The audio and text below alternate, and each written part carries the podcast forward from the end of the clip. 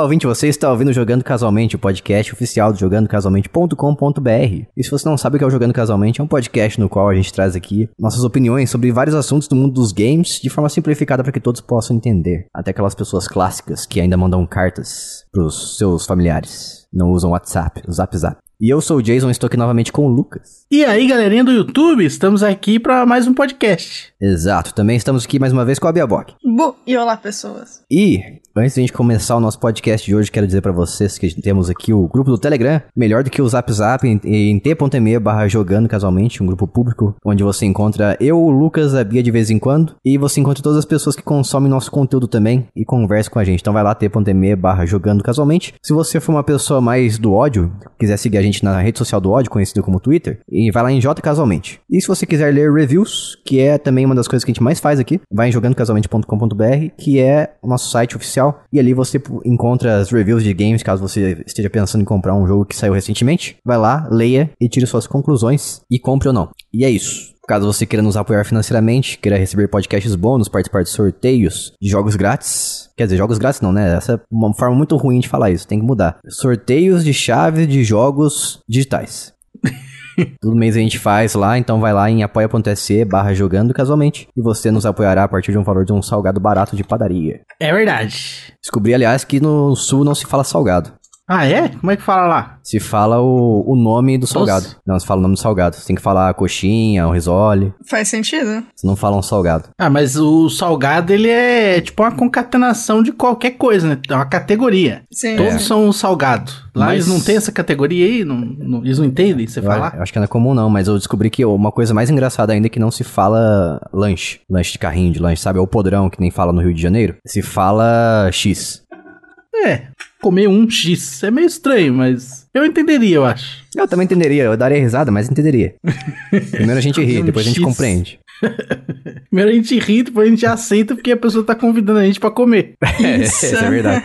Vai, vai ficar zoando, ainda mais se a pessoa estiver pagando, aí você nem ri. É, não, nem entra na pauta. Concordo, fala, nossa, adoro X. Ah, Começa imediatamente a falar X também. preferido é o bacon.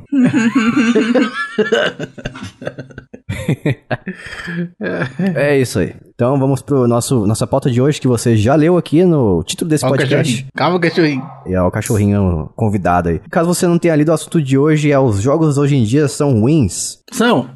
Acabou. Nossa. Finalizou. Eu resolvi fazer esse assunto aí porque na, nessa semana andou pipocando no nosso grupo do Telegram, aliás, tem.me barra jogando casualmente, uns papos aí de que os jogos deixaram de ser divertidos, né? Muitas pessoas têm dito isso aí ultimamente, talvez por causa dos remakes que andam saindo em peso, principalmente que a gente teve recentemente o Resident Evil 4 Remake. Teve gente que preferiu o original, teve gente que se recusa a jogar o remake, né? Porque não sei, porque é muito preconceituoso com coisas atuais. E tem uns famosos saudosistas também que preferem jogar os jogos antigos. Falam porque dizem que os consoles hoje em dia e os jogos são muito, muito ruins. Não se prendem à, à diversão. Eles focam apenas em, em vender. De certa forma até concordo, é, dependendo do é. ponto, né? Dependendo do ponto de vista. Do que, que você considerar como jogos que pensam só em vender. Como, por exemplo, os jogos da EA Games, normalmente, sei lá, FIFA. Todo ano é a mesma coisa. Então, cara, eu acho que assim, é, existe uma verdade, mas existe um exagero nisso também. Como se antigamente a gente não tivesse jogos que fazem. Caramba, cachorrinho, tá complicado, hein? Nossa. Jogos que fazem exatamente a mesma coisa. Exatamente. Então, por exemplo, Rei Leão, é, Aladdin, jogos da Disney de forma geral, eles eram extremamente difíceis para beneficiar locadoras de, de vídeo e jogos, porque uhum. aí a criança pegava na sexta-feira o jogo, ela passava o final de semana com o jogo, pagando um dia só, entregava na segunda, mas ela não conseguiu fechar o jogo, é. que era extremamente difícil. E aí ela precisava alugar mais vezes. Então isso parecia que o jogo era assim mais adorado, mas na verdade só era um jogo quase impossível. E aí muitos pais também acabavam comprando o jogo, porque tá alugando tantas vezes, vou comprar. E aí aumenta a quantidade de locações, aumenta a quantidade de venda, e é tudo por dinheiro, né? Então, acho que depende, não é bem assim também, não dá para arredondar tudo. Eu acho que hoje, se você for analisar, pode ser que até mesmo exista por parte de algumas produtoras, mais preocupação com a diversão do que havia, na verdade, antigamente. Então, eu acho que É. as duas coisas acontecem né, ao mesmo tempo. E- Vai ter uma parcela que só tá a fim de ganhar money, bufunfa, cascalho, din-din, tutu, e vai ter a, a galera em geral do índio, que é uma galera mais preocupada na Do qualidade do jogo. Vamos deixar claro, caso, caso a pessoa não tenha entendido, os indies, os jogos independentes. Isso. O índio também é independente. Depende do ponto de vista. Mas eu vejo que antigamente a gente tinha menos opções, né? A gente tinha menos opções, então, assim, tinha menos empresas criando jogos, menos cópias, menos tentativas e erros. Por exemplo, vou trazer aqui o caso do Dark Souls. Dark Souls foi uma coisa revolucionária quando saiu. E, consequentemente, muita gente tentou copiar, fazer o seu próprio Souls-like, tanto que existe o termo hoje, Souls-like. Como acontecia na- antigamente também, o Metroidvania. Metroidvania começou com o Metroid, depois teve o Castlevania, e os jogos começaram a misturar os dois e criar seus próprios Met- Metroidvanias, entendeu? Então, não tinha tanto Metroidvania antigamente, hoje em dia tem uma explosão, só que a gente tem que, tem que saber selecionar. A gente tem bastante opção, e, consequentemente, quando a gente tem muita opção, a gente tem mais coisas de baixa qualidade. Então, existem aqueles que se destacam, são muito bem feitos, e os, os bicheirinha, né? Os qualquer coisa. Não, e tem uns outros fatores também, porque assim, beleza, a gente tinha menos opção antigamente, mas isso significa também que a gente tinha menos referência. A nossa base de o que um jogo pode fazer era muito menor do que agora. É. E um outro fator muito importante, não gostar é completamente diferente de não ser bom o negócio. Ele pode não ser bom pra você, não significa que é ruim. Tirando Persona Eu- 5, né? Não, de quê? tá, eu vou ignorar esse comentário. Não, mas Eu se não, é tipo bom assim, pra uma galera, aí, pô, individualmente Não, mas é assim- só pra uma pessoa, mas Ah, em mas grupo, Então, o que A importa é a galera- galera, né? Então, o que importa é o Mas assim, Metacritic. ó, por exemplo, quê? Então, o tá, que tanto importa faz. é o Metacritic, então. Ó, Porque é a galera eu ali. vou falar, vou fazer um, uma, um paralelo com uma coisa que não é um jogo, tá? Pois faz. Eu não gosto de Simpsons, eu não consigo assistir, eu não consigo gostar. Poxa é ruim. vida. Não, não é ruim, só, eu só não sou conhece. público-alvo. Mas assim, o fato de eu não gostar não significa que o negócio não é que o negócio é ruim, só significa que eu que não é pra mim. Eu não posso chegar aqui e falar Simpsons é um lixo, que isso não faz É, sentido. eu- Poder você pode sim. Não, não Não, deve. a tá, eu posso, mas eu não sou babaca nesse nível. Não, mas tem Então, gente, por assim- exemplo, que diz uma coisa parecida. Não gosto de Chaves. Chaves é ruim. Daí eu falo, Exato. poxa, veja bem. E assim, sua opinião é, é- ruim. Sua opinião é um Tem lixo. dois, tem dois lados. tem sua dois. opinião é pior que Chaves. Maravilhoso. Eu concordo que Chaves não é tão bom, mas a sua opinião consegue ser pior. Porque assim, tem dois lados nesse. é, na galera que é 880, nesse sentido, que assim. Que é o lado do não gosto, portanto é um lixo, ou gosto, portanto, perfeito, nunca aconteceu nada de errado, quem falar algo contra é um otário. São Eita. dois lados que, é, tipo, que eu não concordo, assim. Qualquer coisa Uhum. demais é meio meh. Tipo, tem, é o mesmo negócio que a gente fez aquele episódio inteiro sobre é ruim, mas eu gosto. Porque É. não tem problema as coisas que você gosta serem não serem perfeitas. Inclusive, que bom que não são perfeitas. Significa que tem espaço pra melhorar. Bacana. Então, assim, é esse negócio de, ah, os jogos de hoje não são bons. Tipo, isso entra muito fator de é, a sua, o seu, o que você gosta pessoalmente. Mas assim, falar que não é bom é diferente de falar eu não gosto, de novo. Então, assim, é. Normalmente eu não levo a sério a galera que é muito da extrema de se eu gosto, portanto é perfeito, e a galera muito da extrema não gosto, portanto lixo. Eu sempre ignoro essas opiniões. É, Porque é falo- muito. A pessoa muito emocionada não tá, não tá muito, né, usando a lógica. Sim, eu, eu falei de Persona 5 aqui, é brincadeira, mas eu, Ah, como sim. eu falo, né? Persona 5 é conversinha simulator pra mim. E a parte, a parte que mais me chama atenção dele, me chamou atenção, eu decidi experimentar porque as pessoas falam bem, que é o, o RPG de turno. Batalhas por turnos que Uhum. eu gosto muito, mas depende de como você faz essa mecânica. E de Persona 5 eu gosto que ela tem a, a possibilidade de você acelerar a batalha, sabe?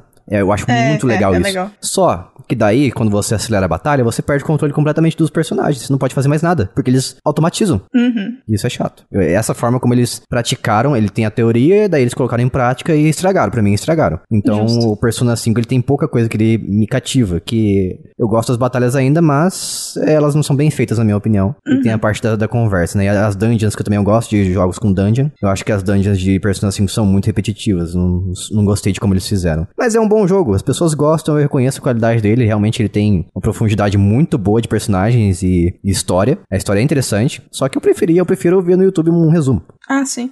Não, e tem uns negócios também, por exemplo, é, o negócio que toda pessoa é uma pessoa diferente é muito importante também. Porque assim, vamos supor, de nós três, os três gostam de jogo de luta, mas é incomparável eu e o Jason em relação ao Lucas. Então, tipo, é. É verdade. Né, obviamente. O- eu o gosto Lucas, muito. exemplo, Principalmente em relação ao que eu acabo com a raça dele no jogo de luta. E o Lucas, por exemplo, ele gosta de jogo de luta ruim. Eu não gosto. O Jason sendo É. babaca, né?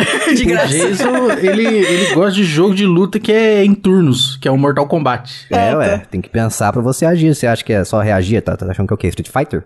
Jogo em turnos. Não, e assim. O personagem e- leva cinco dias pra dar um soco. Nossa, pior que é, né? é meio chato mesmo. Mas eu gosto ainda assim. Mas então, por exemplo, é, se a gente estiver falando alguma se, sei lá, lançou um jogo de luta novo. Eu sei que o Lucas é provavelmente público-alvo desses caras. Que é o cara que realmente curte o estilo. Se. Então, tipo, a opinião do Lucas em relação ao jogo de luta, pra mim, é muito importante. Do mesmo jeito, tipo, Poxa. eu curto muito. Não que a sua não seja, Jason. mas, tipo, é o rolê É do menos. cara, sabe? Mas não é. Não que não seja, Também. mas não é. É Ah, no vai sentido, por exemplo, se sair, mano, sair um jogo de narrativa, eu não vou ouvir o que o Jason tem pra dizer, porque eu sei que ele não curte, não é o rolê dele, ele vai Ah. ser parcial, não tem como ele não ser parcial nesse mesmo, negócio. Descer a lenha. Então eu também. Aí, ó, viu? De graça, nem vi o jogo, já lixo, Porcaria. Conversa muito. Eu odeio pessoas que muito falam. texto.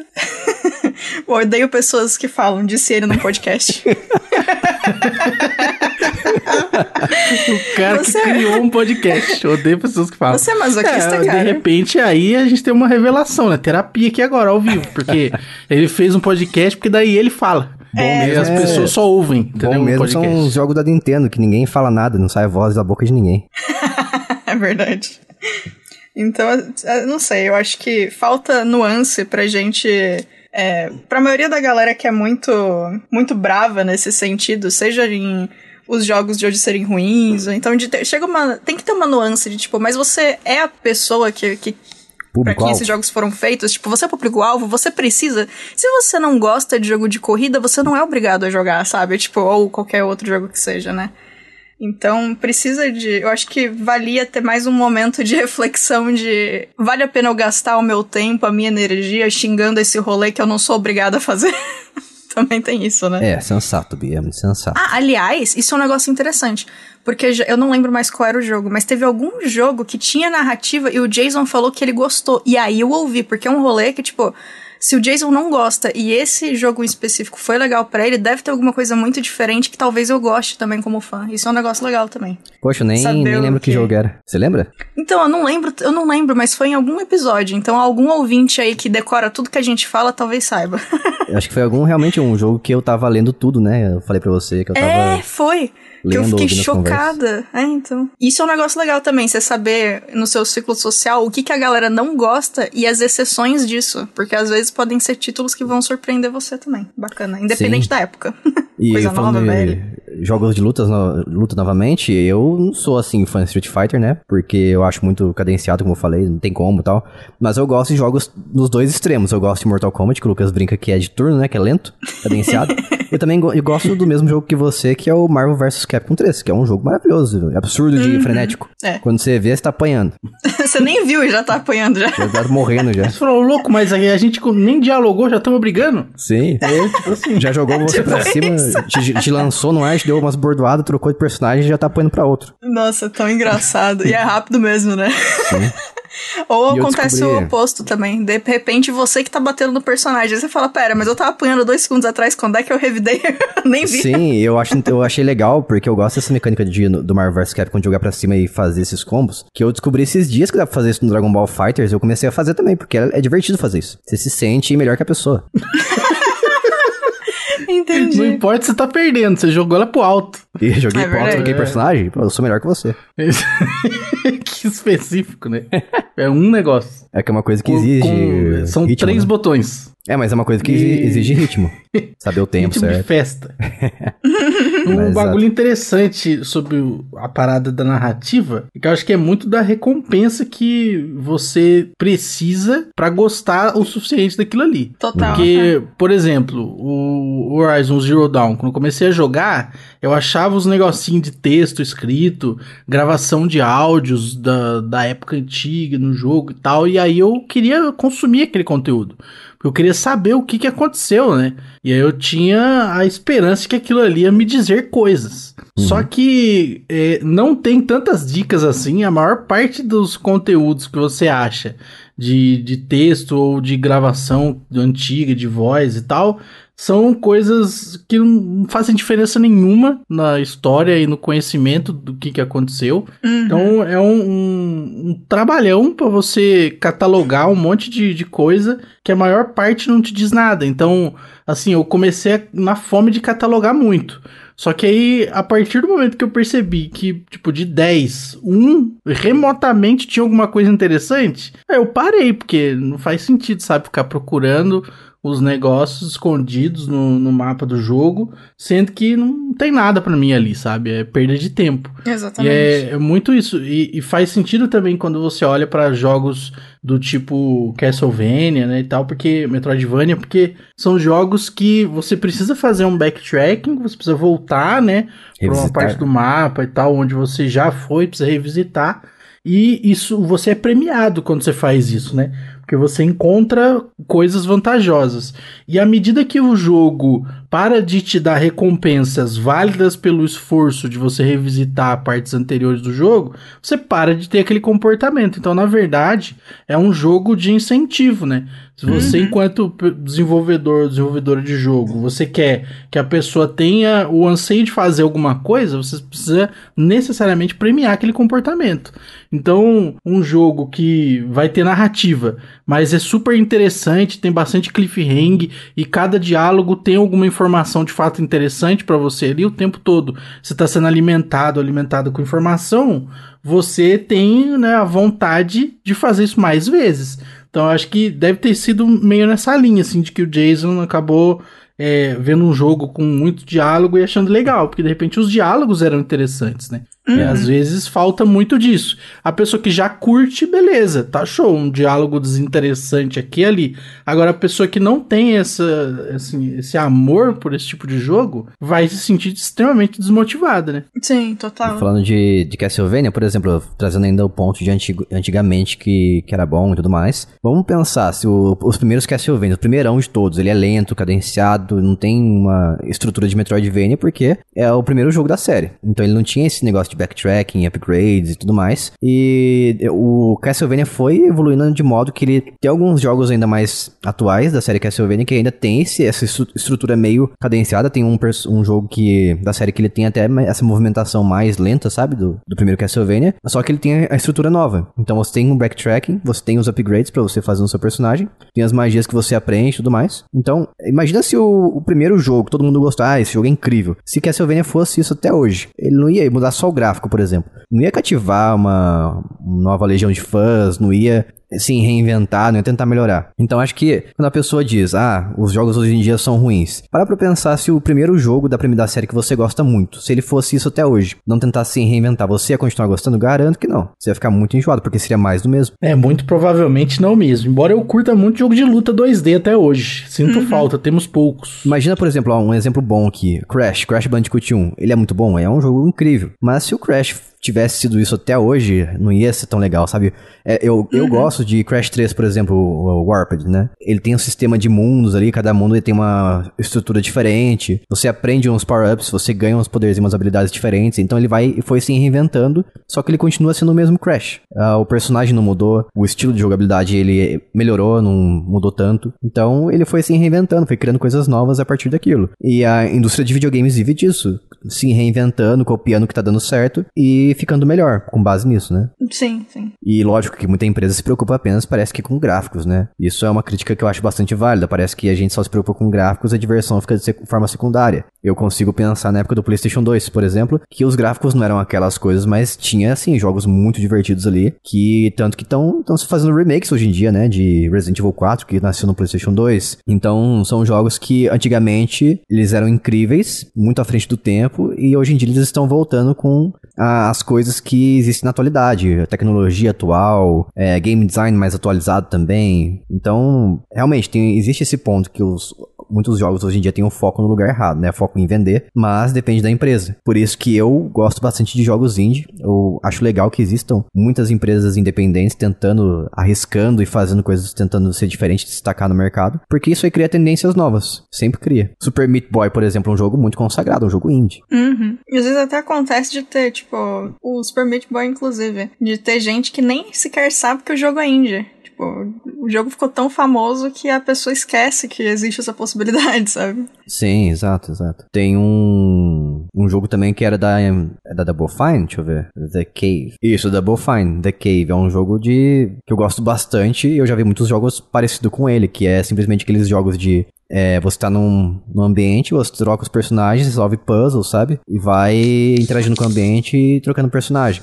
Tem jogos grandes que fazem isso hoje em dia, né? Não de forma um para um, copiando The Cave. The Cave era um jogo, era um jogo indie, né? Mas, sei lá, vamos trazer como um exemplo aí o, aquele jogo da... Aquele jogo, aquele jogo da Bandai Namco, que hoje é da Bandai Namco, né? Quem publica Bandai Namco, que é o Little Nightmares. É um uhum. jogo que tem uma estrutura parecida. Você não tem a mecânicas de batalha, essas coisas. É simplesmente você, personagem e o ambiente. Você resolve quebra-cabeças, enigmas e vai interagindo.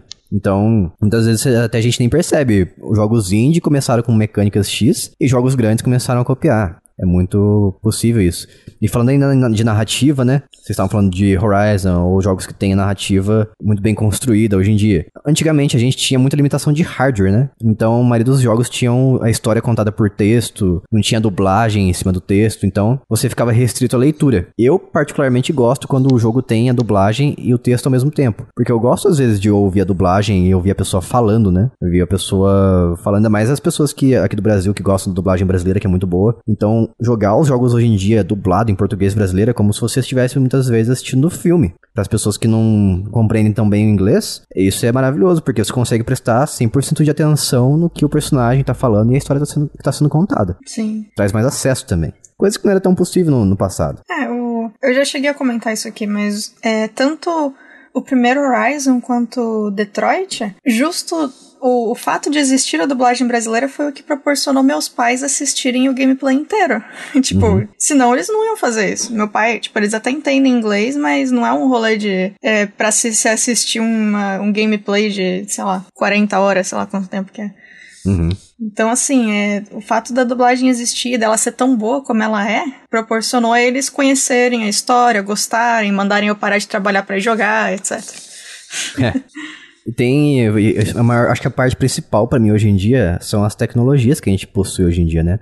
multiplayer online, multiplayer de você simplesmente fazer o streaming, né? Transferência, transferência da sua tela para outra pessoa. Ela tá assistindo a sua tela e consegue jogar contigo através da internet, como tem o Steam, Remote Play. Eu acho muito interessante, tem isso no PlayStation 4 também. E até mesmo no Switch. E o Switch eu acho que é o exemplo que eu consigo trazer aqui de mais mais, da forma mais bem feita, que é, são os jogos clássicos. Tem o, eles têm, vários emuladores no Switch, né? Tem de Nintendo, Super Nintendo, Mega Drive, Game Boy, Game Boy Advance e Nintendo 64. E você consegue jogar esses jogos que você tanto gostava online com outras pessoas. Você faz o streaming da sua tela e a pessoa tá jogando com você como se estivesse do seu lado ali. Lógico que tem as consequências, né? A gente fica mais afastado é, de, no sentido assim, calor humano. A gente começou a ter mais esse afastamento com o longo do tempo por causa dessas facilidades. São consequências. Mas é muito divertido você conseguir levar, por exemplo, os jogos de Nintendo 64, sua biblioteca de Nintendo 64, na, na palma da sua mão ali, de forma portátil, oficial uhum. pela Nintendo, né? Eles também aplicam alguns filtros ali. Tem jogos que eles melhoram, inclusive, então eu acho isso legal. Tem um jogo que eu, eu, recentemente saiu no emulador de Game Boy Advance, né? Que também é um emulador que foi lançado recentemente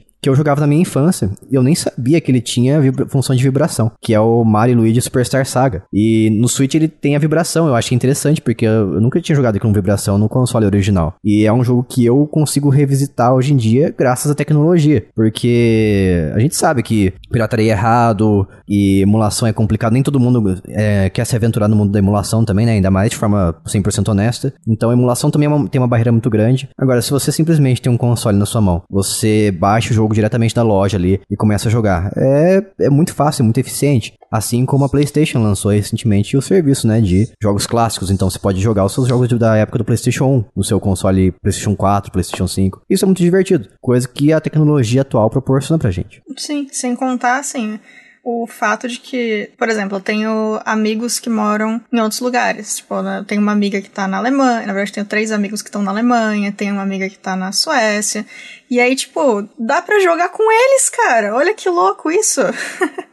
entra no Discord, entra no joguinho, coloca no multiplayer e joga com alguém que tá lá do outro lado. Isso é muito bacana. Sim, exato. Antigamente, mal você imaginaria que você um, dia mandaria mensagens em tempo real pros seus amigos, quem dirá jogar videogame com eles no Realmente. Pois é. Imagina quanto tempo que ia demorar uma pra cartinha jogar com pra chegar. vizinho. Não mesmo.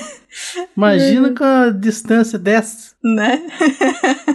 Estamos gravando aqui, ó, podcast nesse momento, cada um na sua casa, graças à tecnologia. Ó, que bonito.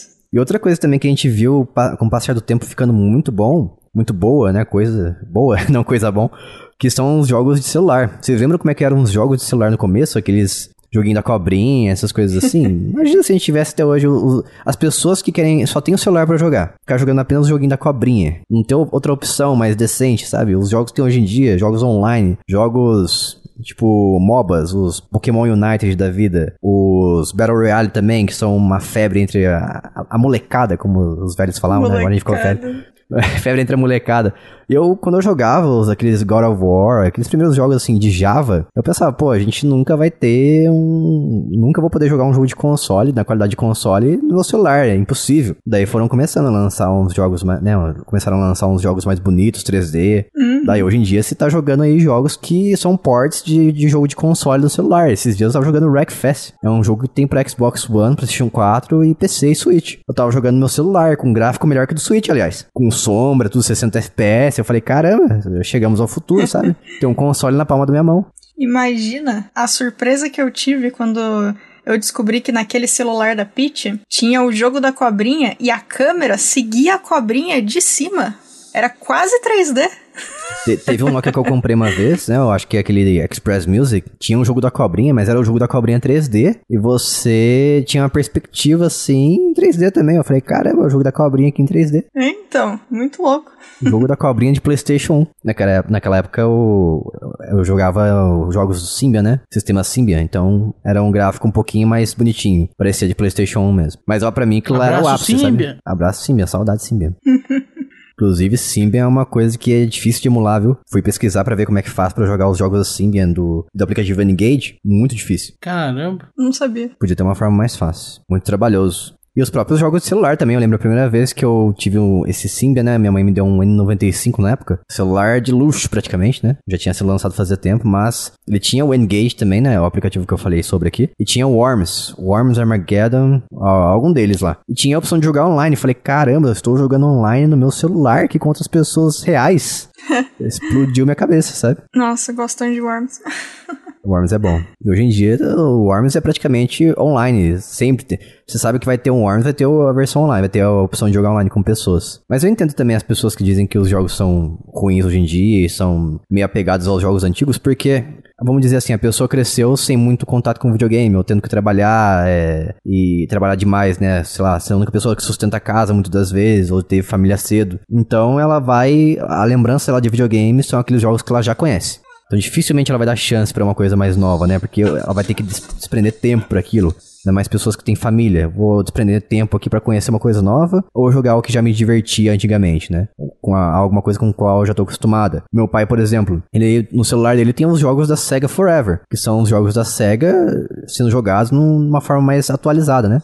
Então são os jogos que ele conhece, ele gostava quando era mais novo, só que ele tá jogando na palma da mão dele. Sonic, o Eastwatch também. Kid Chameleon, que aliás são alguns dos jogos que eu não vejo muito similar, alguns jogos similares hoje em dia, né? Por exemplo, o Kid Chameleon, não sei se vocês jogaram isso aí, é um jogo do Mega Drive muito bom, que ele deixava você trocar de roupinha assim no meio da fase, sabe? E você tinha habilidades novas, como se fosse um Mickey to Donald Magical Quest, que também é um jogo que eu não vejo hoje em dia algum jogo parecido. Então tem coisas que ficaram presas no passado mesmo, alguns game designs é, que ficaram presos no passado e hoje em dia não tem nada muito parecido. Eu nunca vi um, um Mickey to Donald hoje em dia, um jogo atual que pareça com ele. É verdade. Não tem nada é. na mesma linha. É, nem não lembro Goof, de nenhum também. Nem o Goof Troop, por exemplo. Outro jogo que não tem similares. O um... Patete Max, famoso. Isso, Patete Max. Tem um jogo da era PlayStation 2 que eu, eu, nunca vi nada parecido com ele também, nas atualidades. É um, um, jogo de terror cooperativo com câmera vista meio que de cima, assim, perspectiva. Vocês têm que resolver enigmas juntos e matar, matar monstros e tal.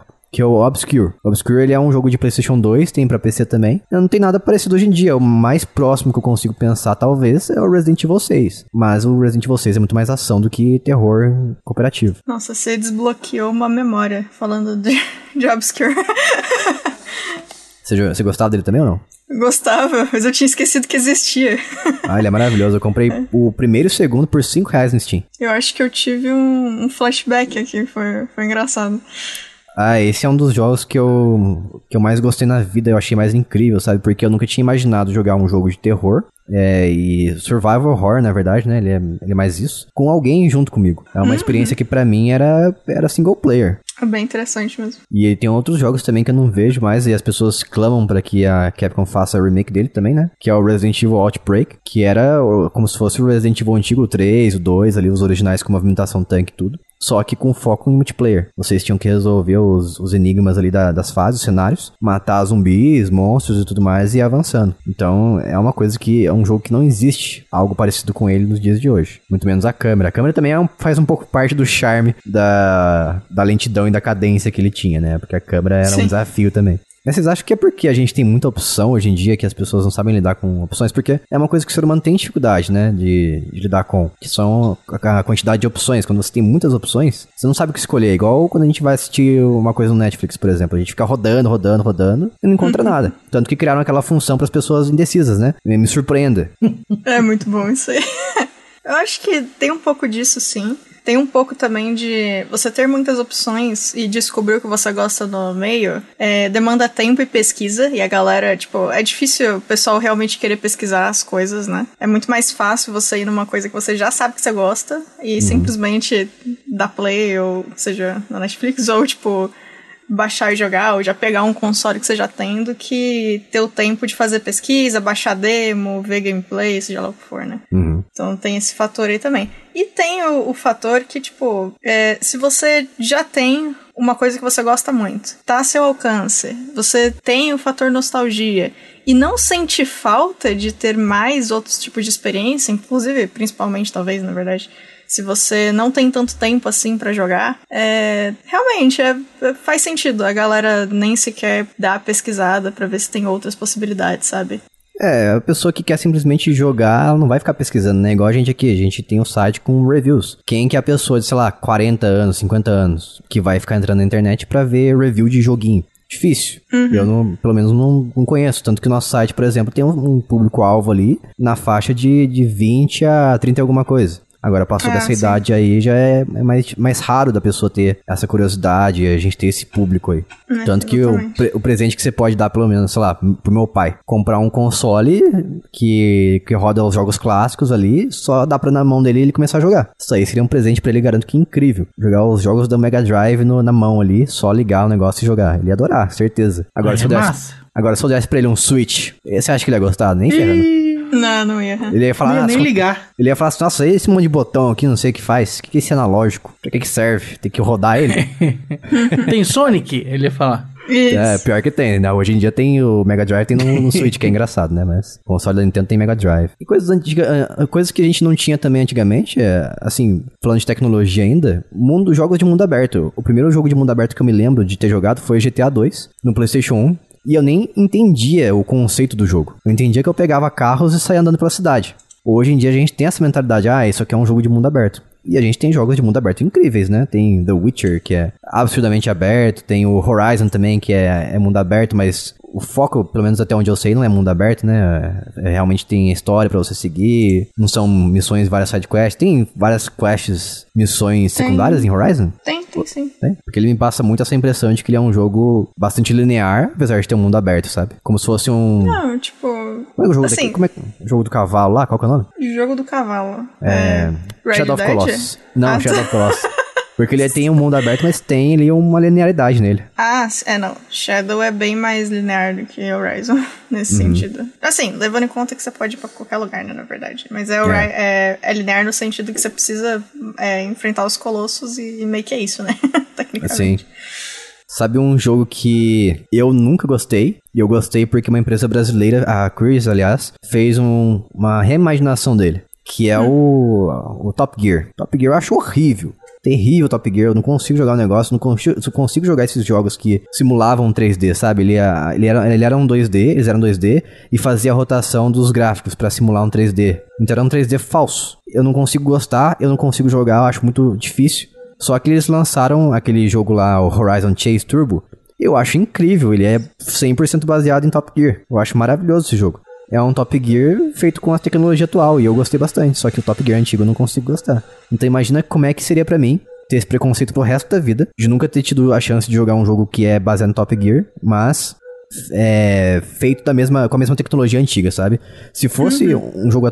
Ah, o jogo foi lançado recentemente. Tanto que eu joguei recentemente uns jogos muito parecidos com isso aí. Eles simulam 3D também. Só que eu achei inferior a esse do Horizon Chase. Porque eles continuam tendo as limitações ali simula é, de forma simulada, né? Eles realmente são 3D. Mas eles estão simulando alguma coisa que eu não gostava na, antiga, na antiguidade. E eles continuam fazendo de uma forma bem parecida. E isso me afasta. E vocês conseguem pensar em algum jogo que antigamente tinha um mundo aberto, como um GTA San Andreas, por exemplo, um Assassin's Creed ou Horizon? Eu acho que não tinha, eu tenho essa impressão, de que nunca existiu. Ah, o Sin City é mundo aberto, né? Ah, mas Sin City é, né? Você tá construindo uma casa, você não tá andando com um personagem ali fazendo missões. Desculpe. não tem essa complexidade de fazer missões. Ah, uma série de RPGs de Super Nintendo e Mega Drive tinha um mundo aberto, né? Então, se pensar até Modern mesmo, é um RPG meio de mundo aberto. É. Daquele Nossa, jeito. Que... o, o... Virou um bichinho, mano. que... lá, plaga. O, o, a gente não pode. Isso aí é, um, é, uma outra discussão em si, né? De o que, que é mundo aberto em cada é, época. É um Porque rolê. não dá para você pegar, tipo, GTA e querer que no Super Nintendo, no Mega Drive, o Nintendinho, Master System, tivesse um jogo com um mundo desse tamanho para você andar, né? É, exatamente. Então é, é, é, difícil, é complicado. Você pegar o jogo dos Simpsons mesmo lá, acho que foi você que já falou desse jogo, Jason. Eu? Que ele, para você, era meio que um, um, GTA dos Simpsons. Então, é um exemplo. Agora, agora, eu não lembro qual jogo que tu falou isso, mas teve um jogo dos Simpsons que tu falou isso, que ele era para você um GTA dos simples, que você ficava andando pra, pra, pela cidade e tal. E hum. assim, é um jogo infinitamente me menor do que GTA. Ainda Sim. assim, para você era um mundo aberto. Então, é, eu acho que é mais uma sensação de, de exploração, de você poder ir para onde você quer, do que exatamente um, um mundo infinito e tal. E, uhum. e, e, uma ilha, né, separado por água. Porque tem fim no GTA também, ele só uhum. que o uhum. fim é no meio do mar, né? Então essa é a diferença assim essencial. Mas se a gente guardar as proporções da época, tem vários jogos que eram meio que um mundo aberto assim para você, né? Ele tinha um Final pouco essa essa noção de exploração. Até Mario World também, de você ficar andando pelo mundo e tal. É. Muita criança, eu inclusive, ficava brincando só andando pelo mapa. Então, é, isso aí era uma diversão também. Então, é, se a gente colocar cada coisa no seu tempo, na sua época e nas possibilidades da tecnologia, dá pra gente colocar vários RPGs dessa época aí como jogos de mundo aberto, né? O Final Fantasy, o primeiro Final Fantasy, ele é um jogo bem antigo e tinha um mundo consideravelmente aberto também, né? Você podia andar pelo mapa, visitar cidades e tal. É, e tem umas, umas referências legais de pensar também se você pega qualquer é, série ou filme é, preto e branco que tenha criaturas, tipo a galera fantasiada, na época aquilo era o que existia. E você vê aquilo uhum. na época era obviamente diferente do que você vê agora com o, a invenção do CG, etc.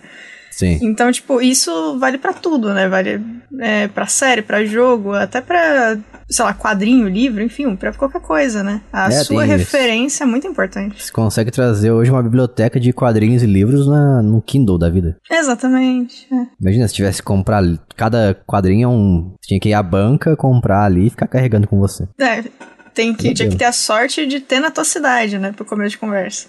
Sim, exato.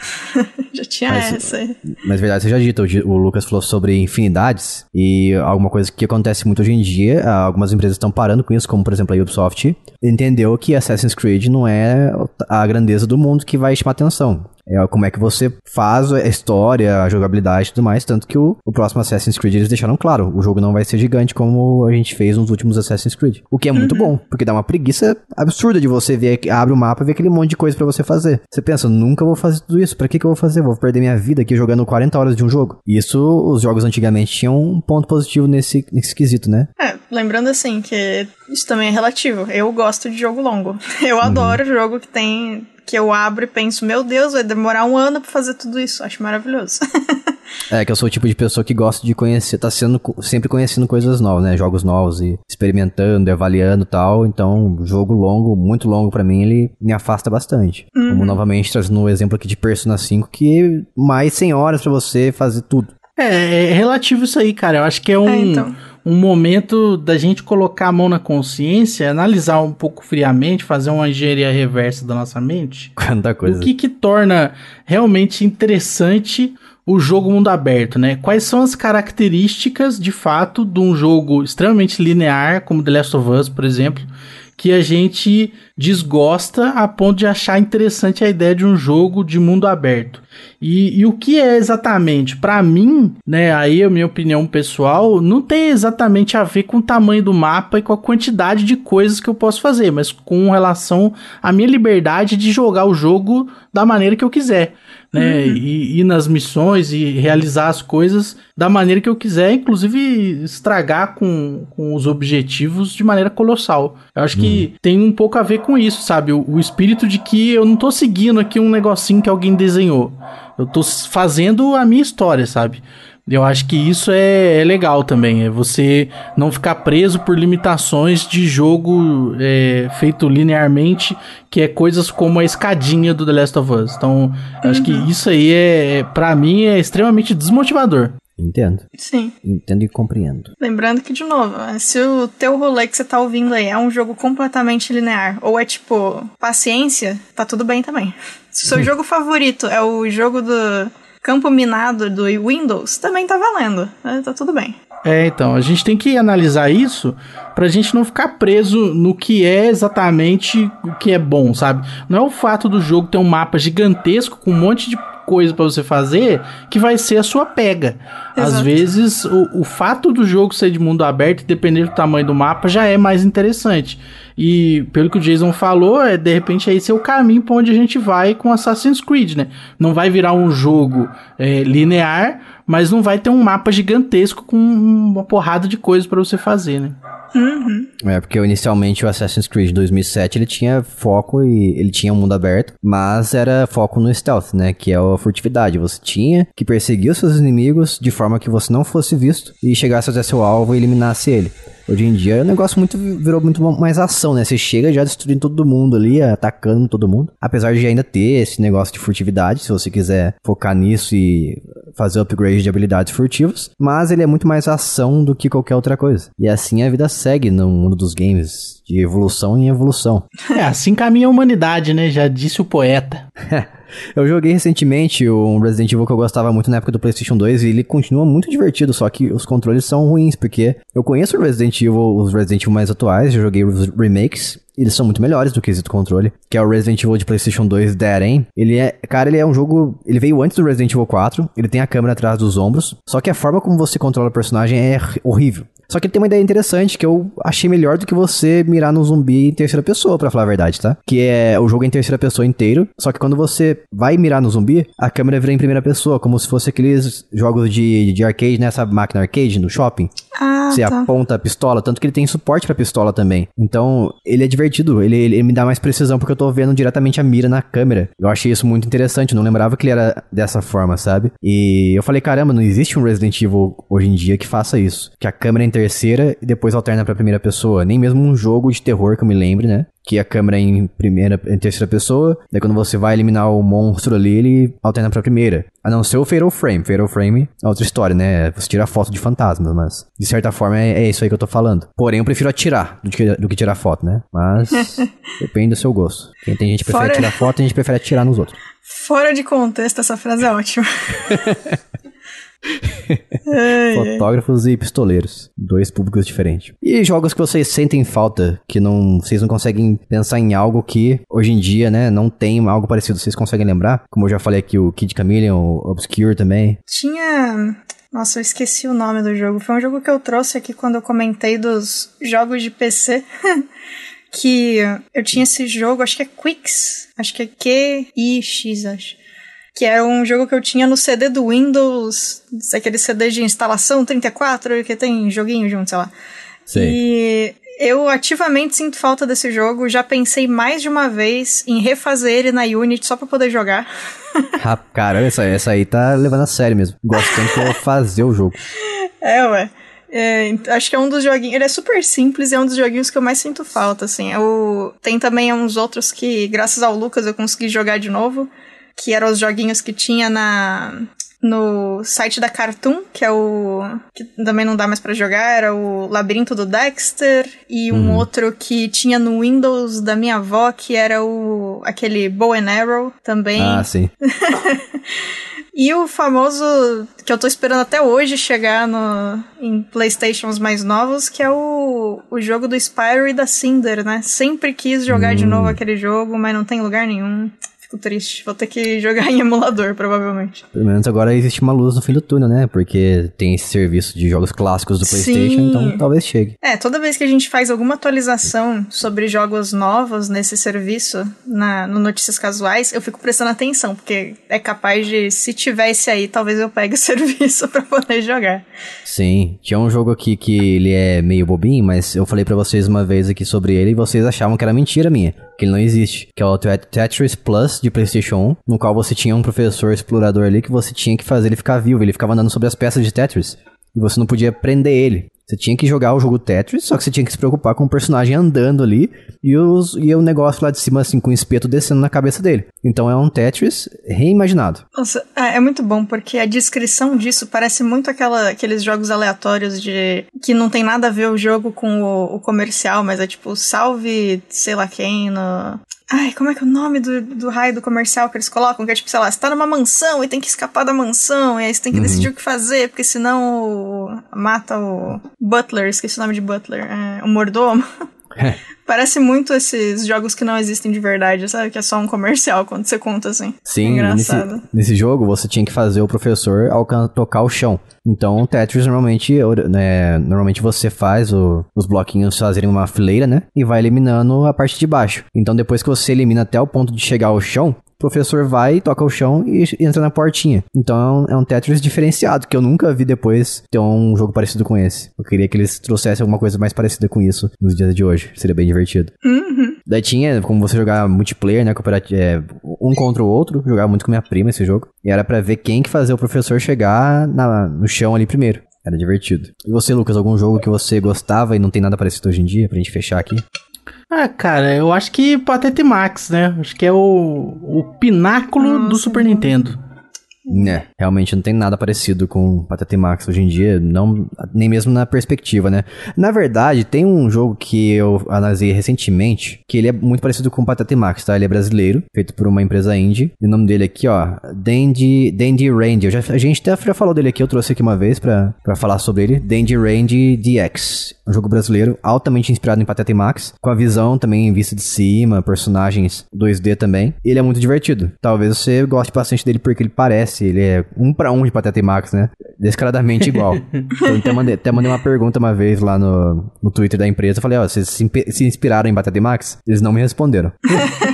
Aí tá, nossa, todo mundo da empresa leu, cada um olhou pra cara do outro, nos descobriram! Aí alguém falou, não, não responde, que aí ninguém vai saber. Cara, o jogo é muito parecido, porque eles têm, eles têm a pazinha, a interface tem ó, os dois itens que você consegue carregar também. Tem mecânica de você empurrar as pedrinhas assim pro, pro lugar, né? Pra você abrir portas e tal. Tem até um boomerang pra você, né? Que você usava o gancho pra pegar os itens. Que Esse legal. você usa o boomerang. Então ele, ele é Patete Max Indie. E muito bem feito, por sinal. Muito bom. Dandy Range é. DX. Interessantes. E também, assim como Patete Max, ele é bem curto. Tem umas 6, 7 fases. Jogo pra perder também. amizade. Tem lutas com o chefe também, que é divertido. Então é um jogo bacana, muito bom. É isso aí, falamos de tudo aqui. A conclusão é que quem acha que os jogos antigamente eram melhores estão errados. As pessoas E estão tão certo ao mesmo tempo também. Ao mesmo tempo, 50% pra cada lado, meio certo e meio errado. Depende, do- depende do parâmetro de comparação, você pode estar certo ou errado, é isso. Ou seja, esse episódio foi inútil. Falamos, Na falamos, verdade, falamos nada. Depende de duas coisas. Depende do parâmetro de comparação e de como você vai falar, né? Porque se você for babaca enquanto fala, você tá automaticamente errado. Pelo menos vai arrancar uns sisos. Eu- nossa, Arrancar um siso? eu entendi isso riso. também. Eu ia perguntar se era isso mesmo. Ah, ok. Depende, se você for babaca e a pessoa ficar, assim, brava com você ao ponto de dar um soco na sua boca, vai perder os sisos. Nossa, Pode ser, mas que onde que, o aconteça. soco tem que ser pra perder um siso, mano? Tem que ser bem no final do Bem queixo aqui, final, assim, ó. é. Tum. Olha que rolê. Isso, aí não, isso não é queixo, isso é mandíbula. É, no final da É mandíbula. isso. Final É do uma queixo. coisa só, né? É uma coisa Entendi. só ali, pô. Não é a mesma coisa? É o mesmo osso ou tem um osso só do queixo? Que eu saiba, tem um osso só do queixo, deixa eu ver. Queixo. Que? Não, é a mandíbula como um todo, tio. Ah, realmente, cara, tá certo. É uma coisa só. Porque eu não sou muito bom de de Anatomia? Geografia. Geografia do corpo humano. Sua geografia não tá em dia, coitado. Geografia do corpo humano faz sentido. Faz sentido. Pra né? mim faz sentido. Viu? Exato. Isso aí. Então, caso você tenha gostado desse podcast aqui, deixe aí a, a sua resposta, caso você seja um ouvinte do Spotify. Tem como você responder o que a gente perguntar, interagir com a gente no, na parte de baixo do episódio. Então, desce um pouco aí a, a descrição do episódio e você vai ver o campo de perguntas e respostas e interaja com a gente. Vamos Mas você falou isso aí só no final. A pessoa passou o podcast inteiro sem responder nada. Eu É vou, fazer isso, eu vou fazer isso aí no começo também, ó. Vou colocar isso aqui no começo também. Você vai estar ouvindo nesse momento, quer dizer, você já ouviu, na verdade, né? Você vai, você vai Você tá ouvindo nesse E, momento. vai- e você vai estar ouvindo nesse momento o encaixe que eu fiz no começo do podcast. Entendi. Fechou. Isso aí, É então. isso. Então tá certo. Isso aí. Tá. Ficamos por aqui. Até a próxima semana. Um beijo. Tchau. Tchau. Aloha.